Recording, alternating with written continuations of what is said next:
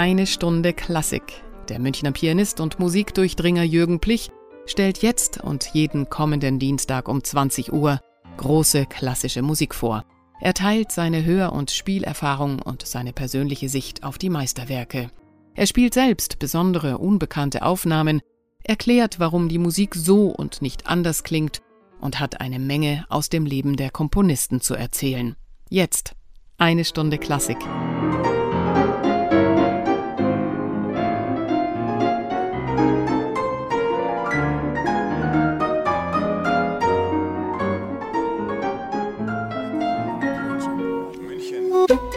Radio München. Liebe Hörer, soeben im Opener unserer Sendung, wie es auf Neudeutsch heißt, hörten Sie kurze Ausschnitte aus zwei verschiedenen Klaviermusiken. Ich weiß, dass viele Hörer jedes Mal da sitzen und sagen, was zum Teufel wird da gespielt? Ich glaube, ich kenn's, aber komm nicht drauf. Deshalb verrate ich es Ihnen heute.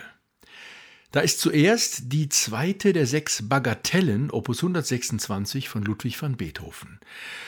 Das ist sein allerletztes Klavierwerk, 1824 komponiert. Bagatellen, das sind Kleinigkeiten. Und so nannte Beethoven folglich gern kurze aphoristische Klavierstücke. Die enthalten Musik, die er vielleicht, so stelle ich es mir jedenfalls vor, bei den Arbeiten an den großen Sonaten aussonderte, die ihm aber doch zu wertvoll war, um ganz verworfen zu werden.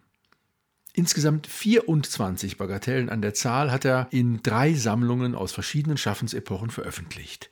Ich spiele Ihnen jetzt die ganze zweite Bagatelle aus Opus 126 vor. Und damit Sie hören, in welchen Zusammenhang sie eingebettet ist, auch noch die vorausgehende und die nachfolgende. Gute Unterhaltung.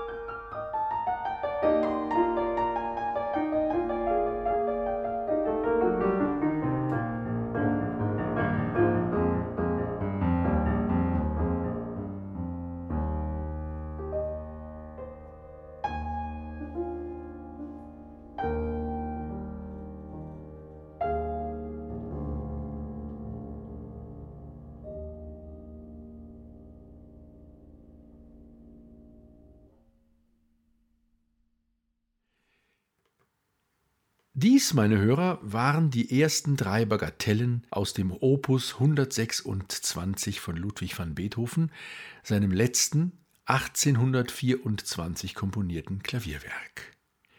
Ich habe diese drei Stücke auf einem Broadwood-Flügel, Baujahr 1896, gespielt.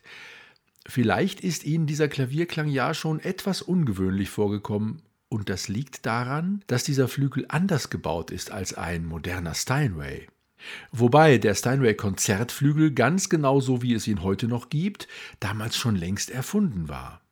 Gegen den war der Broadwood damals schon veraltet.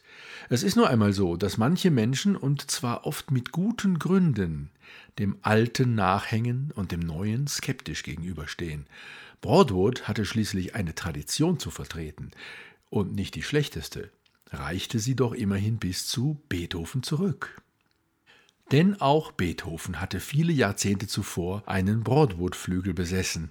Dem fast tauben Meister waren in seinen letzten Lebensjahren die Wiener Flügel seiner Zeit zu leise und für sein ungestümes Temperament zu zart. Er brauchte ein robusteres Instrument und da kam es ihm sehr zu Pass, dass ihm Broadwood 1817 einen Flügel schenkte. Er schätzte ihn sehr, und für Broadwood war das natürlich eine tolle Werbung, dass man sagen konnte, Beethoven besitzt und liebt einen Broadwood-Flügel. So wurde ein Grundstein für die Beliebtheit der Broadwood-Instrumente im 19. Jahrhundert gelegt. Aber jetzt bin ich ins Erzählen gekommen und habe Ihnen noch nicht die zweite Musik aus unserem Opener vorgestellt. Das sind die Anfangstakte des dritten Satzes aus Johannes Brahms Klaviersonate in F-Moll Opus 5. Und Zufall oder nicht? Sie erklingen hier auf demselben Broadwood-Flügel wie vorhin die Beethoven-Bagatellen. Wir hören jetzt das ganze Scherzo, aber nicht die ganze Sonate, denn die dauert ungefähr 40 Minuten und sprengt leider den Rahmen unserer heutigen Sendung.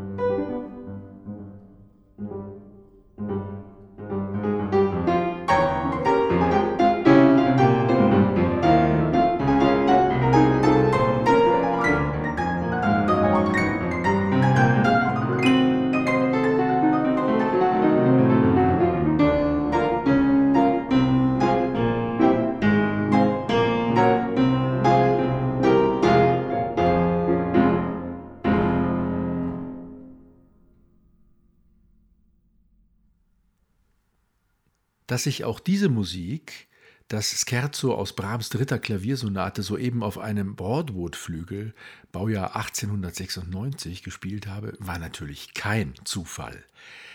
Denn dieser Flügel gehört mir. Ich habe ihn von meinem früheren Klavierprofessor Gregor Weichert quasi geerbt, wobei Sie diesen Begriff bitte ideell und nicht wörtlich verstehen sollten.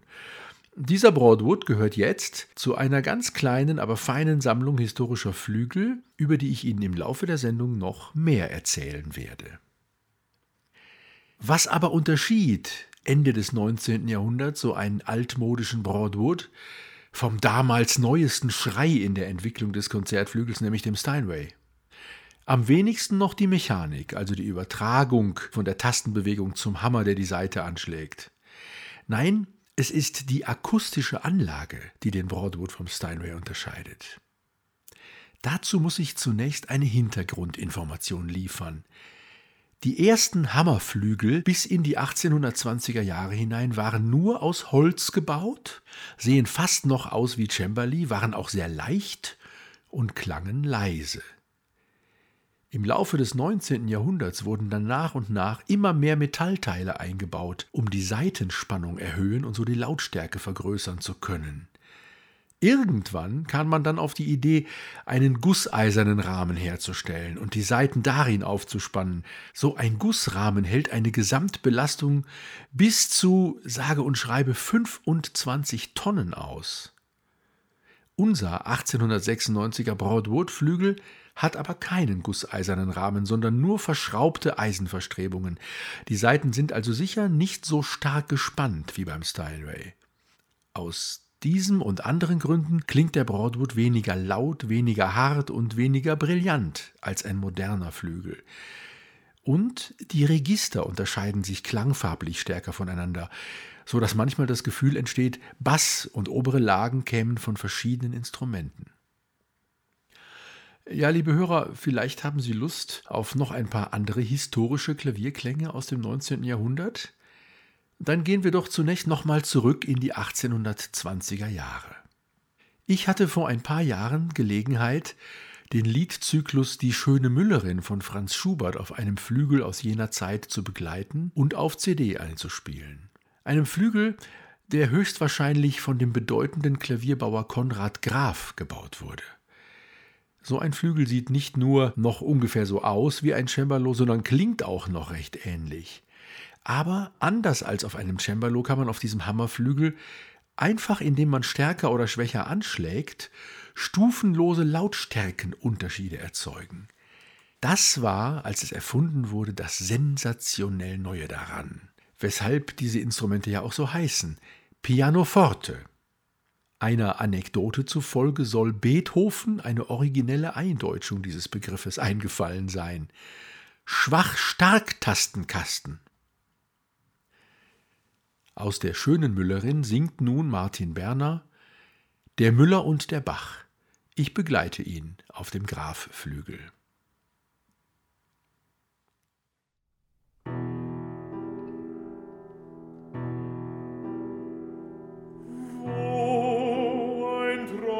des Herrn.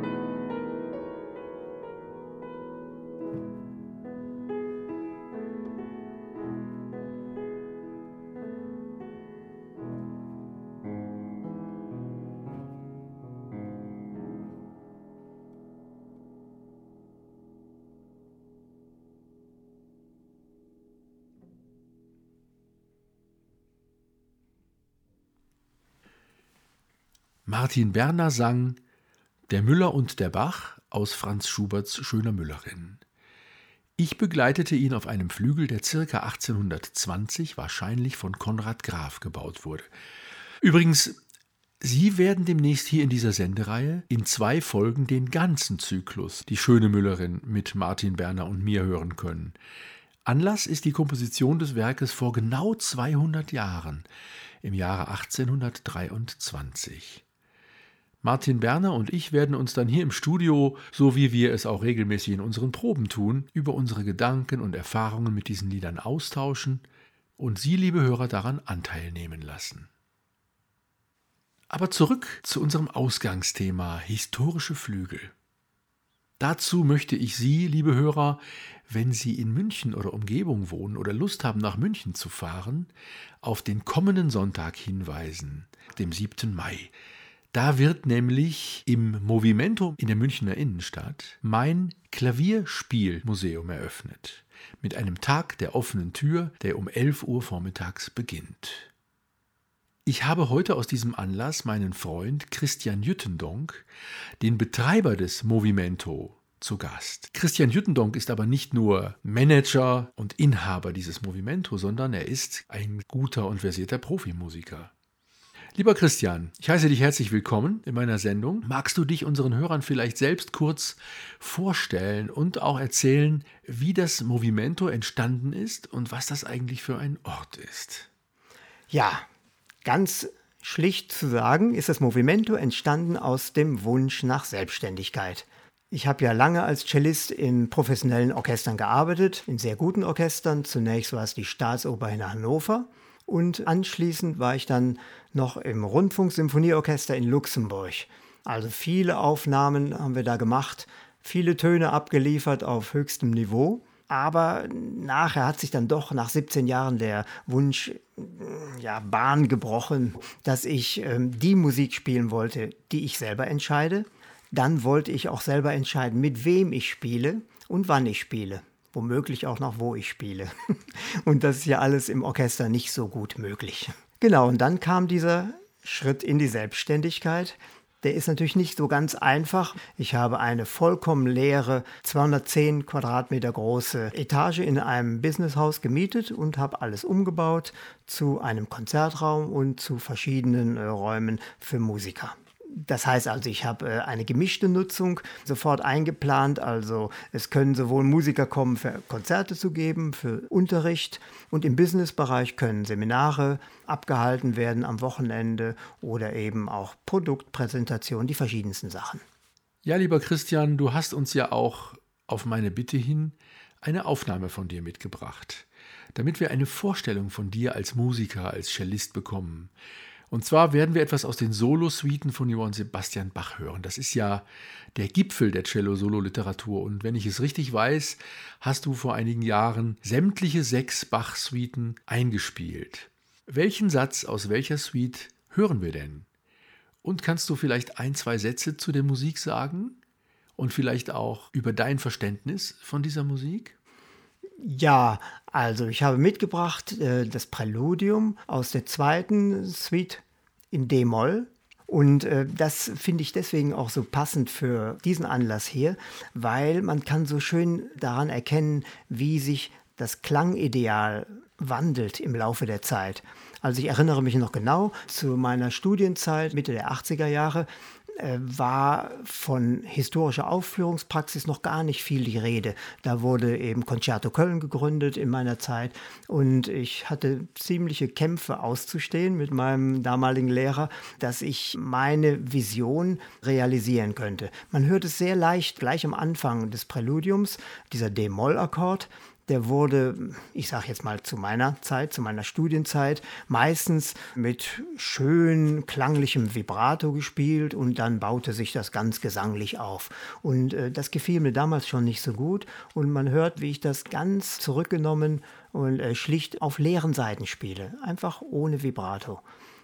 Das ist eben so ein ziemlich deutlicher Hinweis, wie die ganze Auffassung sich geändert hat. Beim Klangideal der Konzertflügel ja ebenfalls.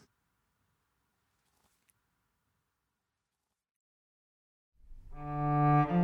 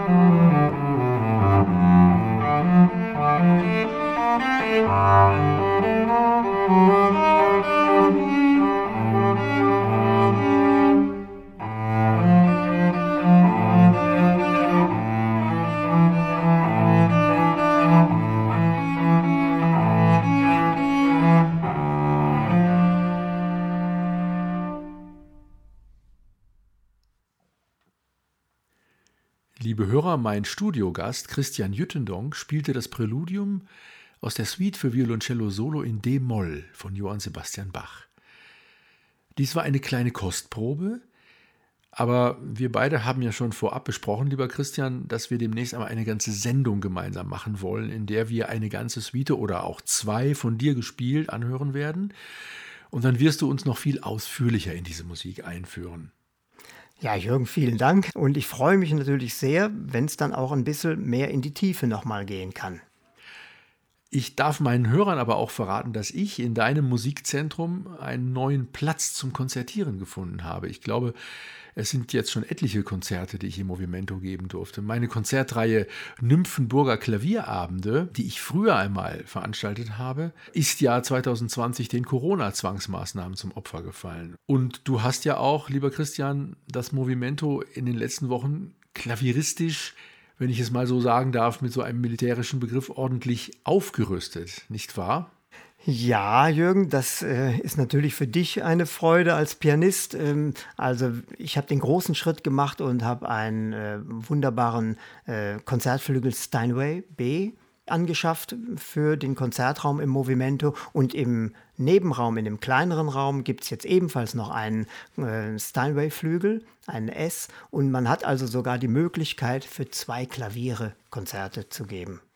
Ja, und jetzt kommen noch mehr Klaviere ins Movimento, weil dort jetzt am nächsten Sonntag das Klavierspielmuseum eröffnet wird. Diese Idee hatten wir zwei, ja, vor ein paar Monaten, irgendwann im Herbst. Und es kam eigentlich daher, dass wir uns bewusst wurden, auch am Movimento ist ja die Corona-Zeit nicht spurlos vorübergegangen. Ja, das ist richtig, Jürgen. Also wir haben von einem Tag auf den anderen keine Einnahmen mehr gehabt. Dann macht man sich natürlich im Laufe der Zeit Gedanken, wie es dann später, wenn mal alles vorbei ist, weitergehen sollte. Und da rückt dann doch der Fokus mehr und mehr wieder auf die Musik. Und dann hat sich das rauskristallisiert, dass du des Weges kamst, lieber Jürgen. Das war einfach eine wunderbare äh, Zusammenkunft. Und äh, dann haben wir auch gleich äh, Pläne geschmiedet. Und äh, so hat sich das dann entwickelt, diese Idee mit dem Klaviermuseum. Und bei mir haben sich in den letzten Jahren eben ein paar historische Flügel und Klaviere aus dem 19. Jahrhundert sozusagen angesammelt. Und ich habe schon länger nach einer Möglichkeit gesucht, sie an einem schönen Ort zusammenzuführen, wo ich sie auch regelmäßig in Konzerten benutzen kann, ohne sie jedes Mal umständlich antransportieren zu müssen. Und ich bin besonders stolz darauf, dass sie alle einwandfrei funktionieren, sogar konzertfähig sind. Das ist ja in einem Instrumentenmuseum sonst eher die Ausnahme. Da geht man an Flügeln und Klavieren vorbei mit einer Plastikabdeckung über der Tastatur und überall steht, bitte nicht berühren. Und wenn man mal drauf spielen würde, würde man merken, dass die meisten überhaupt nicht funktionieren.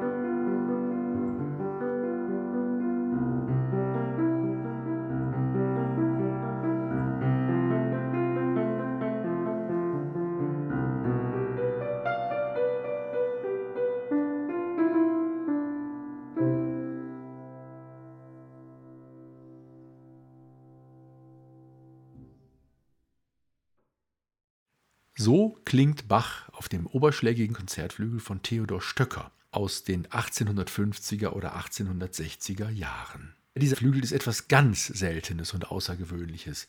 Star der Sammlung, oberschlägig, das bedeutet, dass die Hämmer nicht wie üblich von unten an die Saiten geschleudert werden, sondern die Saiten laufen unter den Hämmern her. Die Hämmer hängen also über den Saiten und fallen beim Anschlag von oben herab auf die Saiten herunter, von wo sie dann sofort wieder hochgezogen werden.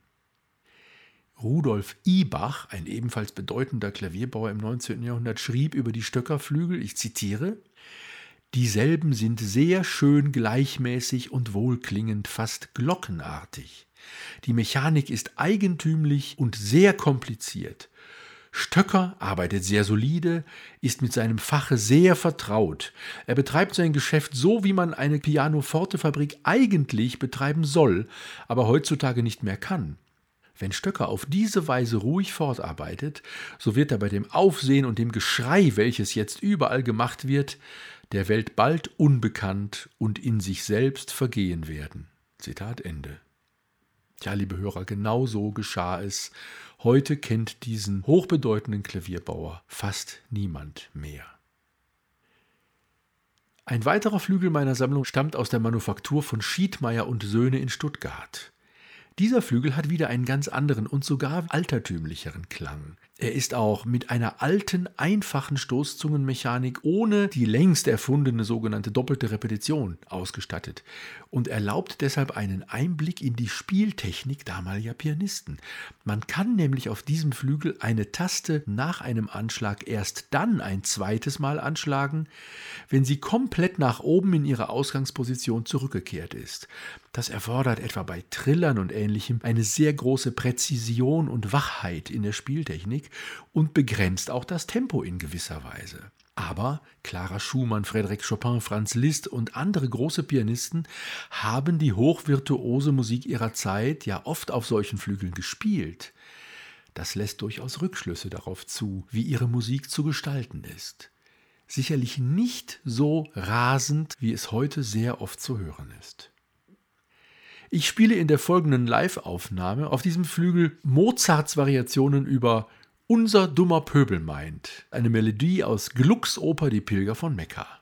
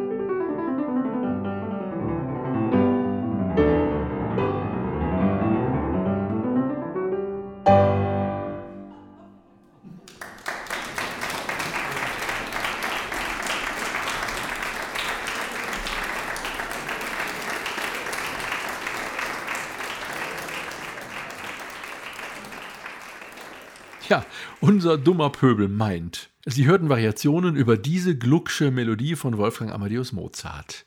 Ich habe auf meinem 1866 gebauten Schiedmeier und Söhne Konzertflügel gespielt, den man, ich wiederhole es jetzt, zusammen mit vier weiteren Exponaten ab kommenden Sonntag im Klavierspielmuseum München live erleben kann. Der Klang kommt so in der direkten Begegnung natürlich noch einmal ganz anders zur Wirkung als hier über den Äther. Denn, anders als in einem gewöhnlichen Museum, stehen die Exponate nicht nur zum Anschauen da, sondern ich präsentiere sie regelmäßig, zeige also das Innenleben, die Mechanik, spiele Musik darauf vor. Man kann sie auch klanglich vergleichen und die Besucher dürfen sie sogar selbst anspielen. Erstmalig an unserem Eröffnungstag, dem 7. Mai. Die Präsentationen finden dann statt um 11 Uhr, um 14 Uhr, um 16 Uhr und um 18 Uhr. Das Klavierspielmuseum befindet sich im Movimento in der Neuhauser Straße 15. Das ist mitten in der Münchner Innenstadt in der Fußgängerzone zwischen Karls- und Marienplatz gegenüber der Michaelskirche in der Medienpassage.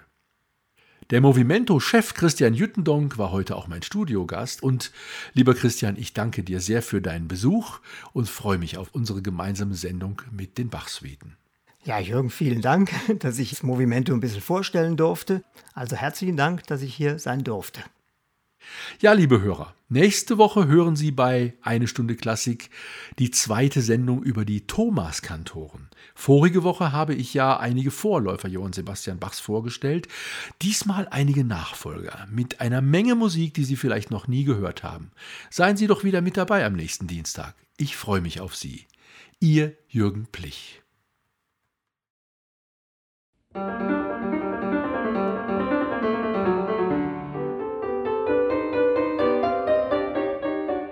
Das war eine Stunde Klassik mit Jürgen Plich hier bei Radio München. Jeden Dienstag um 20 Uhr und sonntags um 10 Uhr in der Wiederholung. Nachzuhören übrigens auch auf unserer Webseite www.radiomünchen.net.